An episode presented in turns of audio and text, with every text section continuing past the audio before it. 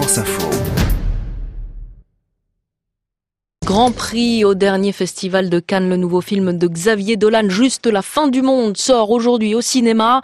Vous y verrez Vincent Cassel, Marion Cotillard, Nathalie Baye, Gaspard Huliel, entre autres, dans un huis clos familial. Et encore une fois, Thierry Fioril, le jeune réalisateur québécois, ses fans et ses détracteurs.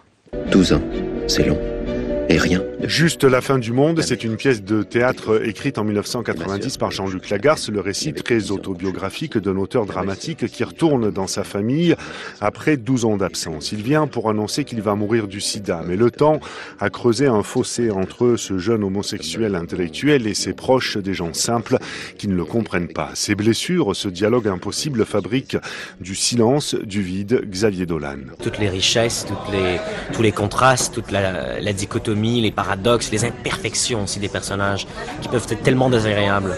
Tout était sur papier.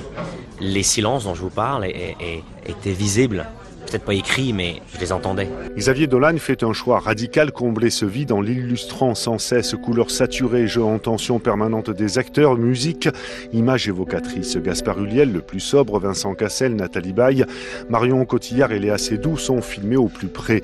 Les fans de Xavier Dolan sont comblés, les autres se désespèrent. Pourquoi surligner à ce point? Où sont les subtilités du texte dans cette mise en scène hystérisée au public de choisir? Ce n'est qu'un déjeuner en famille.